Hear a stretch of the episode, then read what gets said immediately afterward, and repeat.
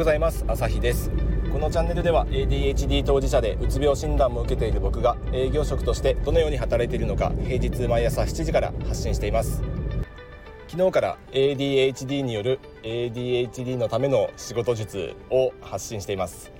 まあ、巷でたくさん溢れている仕事術だとか、えーと、周りからいろいろアドバイスをもらったりもすると思うんですがそういうものがなかなかあの活かせないというか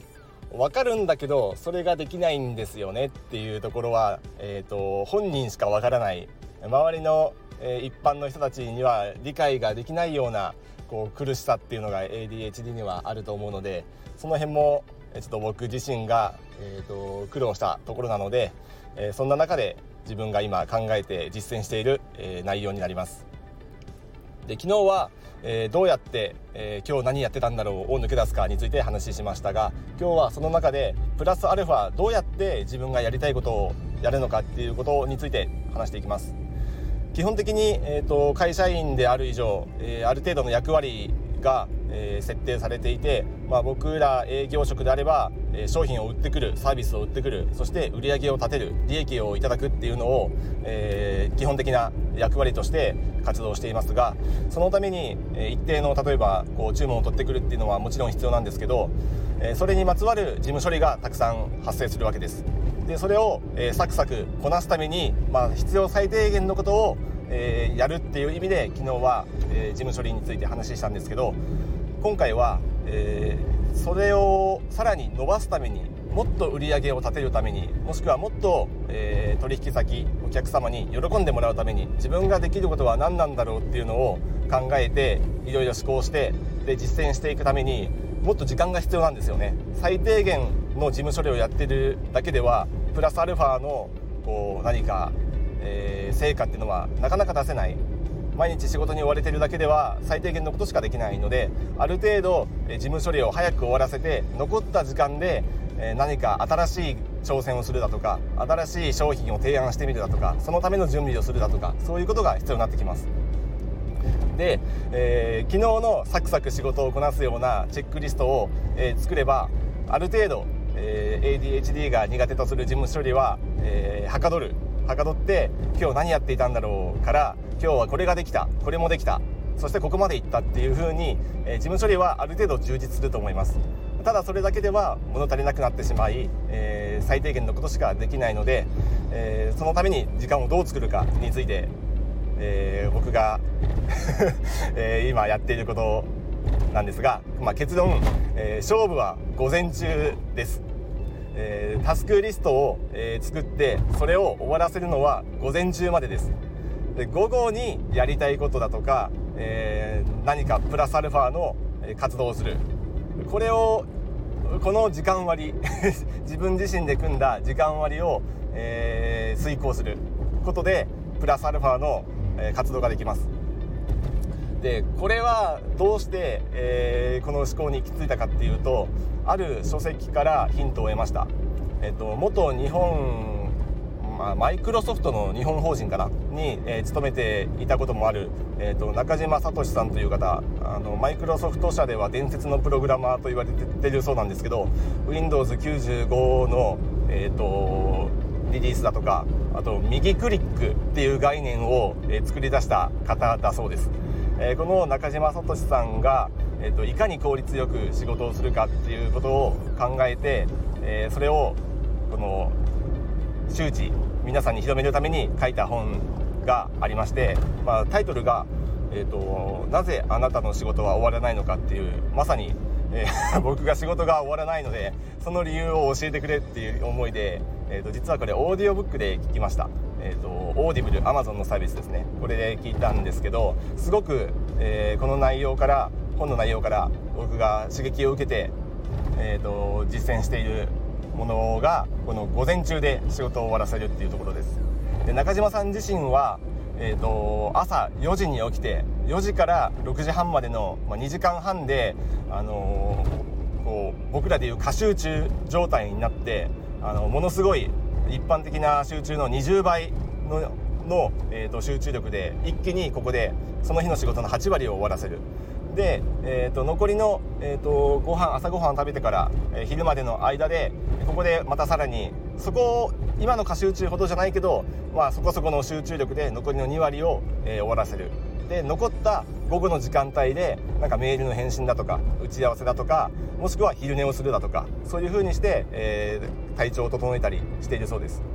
で僕自身はこれを本当はやりたいと思ったんですけどこの中島さんのやり方をそのまま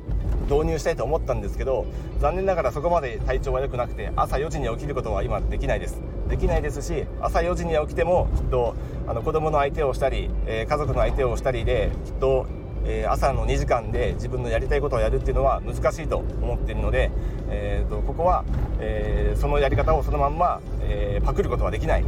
じゃあどうするかっていうと朝の4時から6時は無理だったとしてもせめて午前中で仕事の8割を終わらせてやろうじゃないかというふうに考えて今やっています。そうするとどうなるか。午前中で仕事の8割が終わっている。例えばチェックボックスが10個あったとしてそのうちの8個にチェックがついていれば残り2個午後の12時間で終わりそうな気がしませんか？もしそこで、まあ、万が一3時までかかったとしても2時間かかって、えー、と1時からの2時間で3時までかかったとしても退社時間の、ま5時ぐらいまでまだ2時間あるわけです。この2時間で自分がやりたかったことができると思ったらすごいワクワクするんですよね。本当にやりたかったこと。なんか資料作成をしたりなんか商品をお客さんに提案するための資料を作ったりこうしたらもっと喜ばれるんじゃないかっていうようなちょっとワクワクするような活動だとかこういう風にした方が仕事がもっとうまく進むんだよなとかあなんか後輩や、あのー、周りの人とこういうことをちょっと話し合ってこういう風に持ってったらきっともうちょっと仕事が面白くなるんじゃないかなとかもっと効率化できるんじゃないかなとかいろいろアイデアはあるんですけどそれを思考する時間がなかったり、えーと、周りの人と、えコミュニケーションする時間がなかったりまあぶっちゃけ雑談でもいいんですけど周りの人とこう話をするような余力が今はないので。えー、そこもなんか仕事に追われてる感じがして嫌だったんですけどそういう時間をその2時間で持てると思ったらすごくこの方法はいいなって、えー、感じました。で感じて実際に取り組んでみたら実際にその通りになりました。なので朝の、えーと、2時間は無理だったとしても午前中までの時間で、えー、仕事の8割を終わらす。で、えー、午後12時間で残りの2割まで完遂させてしまう。で余った時間は自分の時間。あこれがもうあの必勝パターンだなというふうに思います。事務処理も、えー、こここの集中力があれば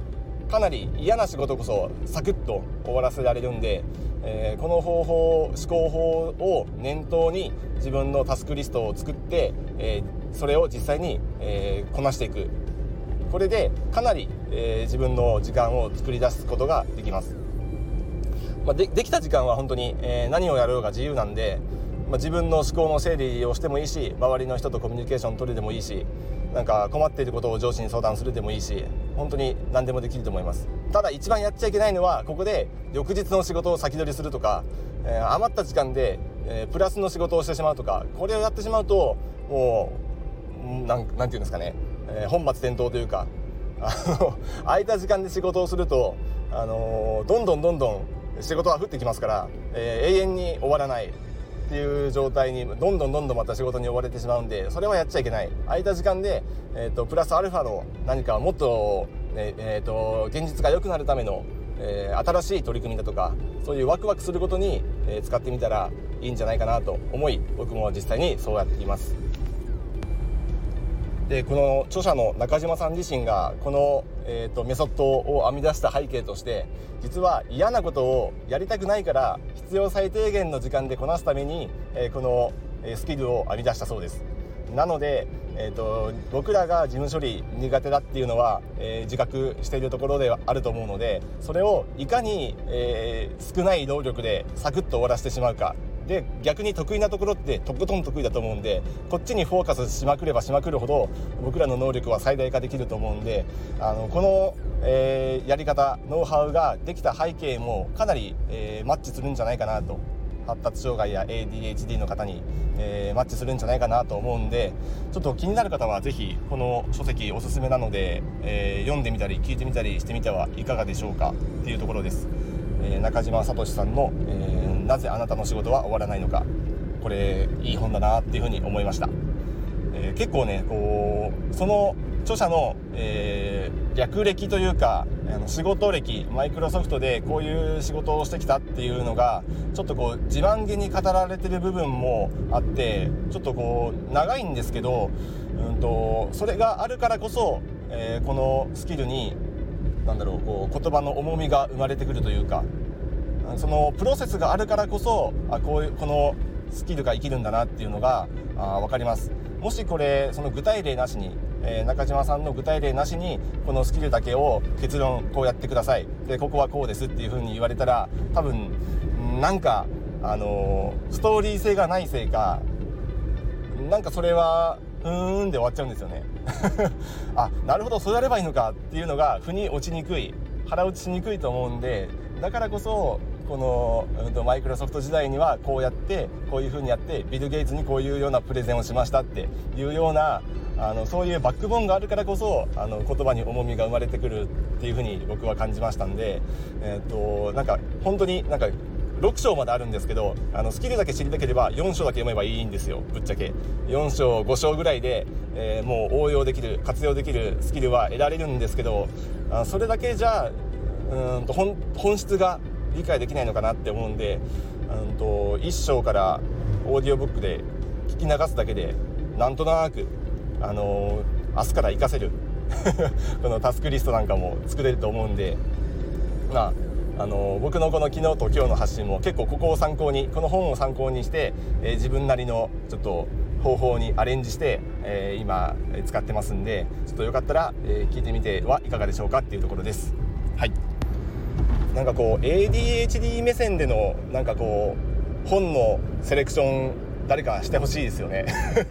僕がしようかな。なんかあの世の中に出回ってるいろんなノウハウあると思うんですけどそれ僕らには向いてないことって結構あると思うんですよ。いやできねえよそれっていうの。だけど ADHD の人が実践しているノウハウだったらなんか真似しやすいのかなって自分にも使えるかなって思ったりするんでそういう目で本の紹介とかしたらもしかしたらね自分もなんかこれを聞いてもらってる皆さんも自分もできるかもって思ってもらえるかななんて思ったりして、えー、そんなのを考えています。なんかそういう人を発信してる人がいたらもし教えてください。ちょっと僕もそれ聞きたいです。もしいないなら自分がそれをやろうかなって思ってるんであのぜひっていう声があれば 教えてください。はい。ということでもし役に立ったという方がいましたらいいねボタンお願いします。あのフォローしてもらえるともっと喜びます。よろしくお願いします。ではまた明日。